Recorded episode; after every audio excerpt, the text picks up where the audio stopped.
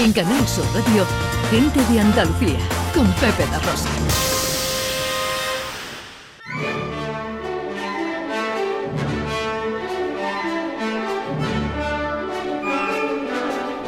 Producciones radioteatrales Gente de Andalucía presenta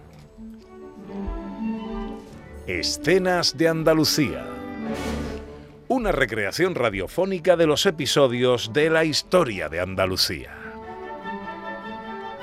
Con el cuadro de actores de Gente de Andalucía. Escenas de Andalucía. Hoy capítulo 78, Ni el polvo.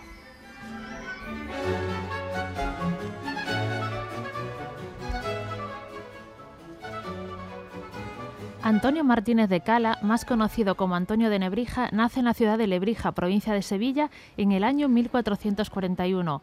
Va a estudiar humanidades en Salamanca, se forma también en Italia y da, da clases en Sevilla y en Salamanca. Pero es en el año 1492 cuando su nombre queda grabado en la historia. Nunca había visto nada igual. Es cierto. Me he informado bien y no hay nada igual en toda Europa. ¿Cómo? Ni del francés, ni del italiano, ni del alemán. ¿Y cómo, cómo se le ha ocurrido hacer una gramática del castellano? Pues viendo cómo van las cosas, he pensado que muchos lugares del mundo pronto empezarán a hablar español. Puede ser, Antonio, puede ser, pero en tal caso, ¿para qué una gramática? Pues igual que aprendemos el latín estudiándolo, de la misma manera podemos estudiar el castellano, un castellano bien escrito. Y se la has dedicado a la reina Isabel I. Ni un segundo lo dudé. El idioma de Castilla podría ser el idioma de un imperio. ¿Un imperio? La lengua fue siempre compañera de un imperio, y ya se habla de navegar hacia las Indias por el oeste. Pura invención, Antonio. Te dejas llevar demasiado por la imaginación. Pues no me quedaré solo en la gramática. ¿Y qué tiene pensado ahora tu mente? Un diccionario castellano-latín. Bueno, cada cual invierte su tiempo en lo que quiere, pero... ¿Pero qué, cardenal? Pues, pues que seguiré dándote mi apoyo. Lo poco que he vivido en este locomundo me ha enseñado que las mentes como la tuya, que vuelan tan alto, a menudo traen trozos de gloria celestial en sus manos. Que Dios le bendiga.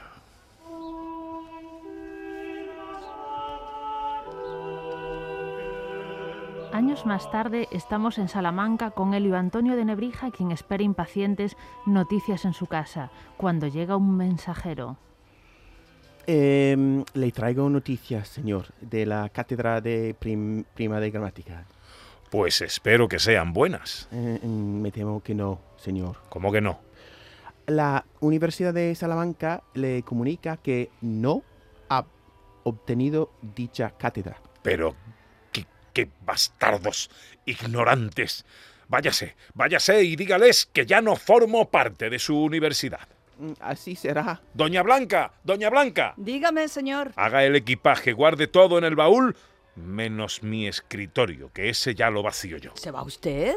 ¿Cuándo? Si puedo, hoy mismo. ¿Y esas prisas que le entran? Son unos Ay, impresentables. qué disgusto, señor, qué disgusto. Usted guarde mis cosas en el baúl, que yo debo salir.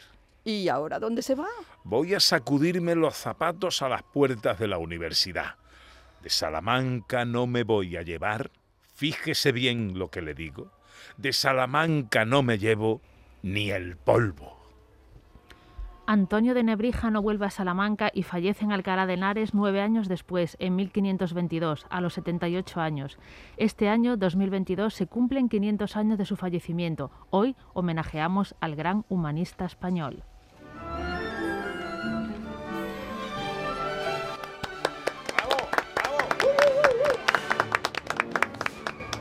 Yo tenía un poco de miedo de, de Eh, sí, sí. Ya, Porque tú sabes, mata al man- mensajero muchas veces.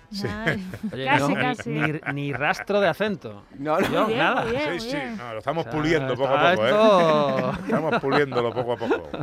Bueno, 500 años del creador de la primera gramática española. Exacto, y no solamente, como lo hemos apuntado en el teatro, no solamente la primera gramática española, sino de la primera gramática en una lengua vulgar, ¿no? que se entendía en aquel momento. No había en francés, ni en alemán, ni en italiano, sino que fue en España, por manos de este lebrijano, el que se dio a conocer esta primera gramática en una lengua vulgar, el castellano en aquella época. Y es algo maravilloso e importantísimo. Aparte era un hombre cultísimo y yo estoy en la Universidad de Salamanca, no sé si os lo he comentado alguna vez, pero nos comentaban esta anécdota, ¿no? Que cuando a Ali Antonio de Nebrija no le habían dado la cátedra de prima gramática, se fue tan enfadado, ¿no? Como cuenta la leyenda, ¿no? Que se sacudió el polvo y dijo, de Salamanca no me llevaré ni el polvo en mis zapatos.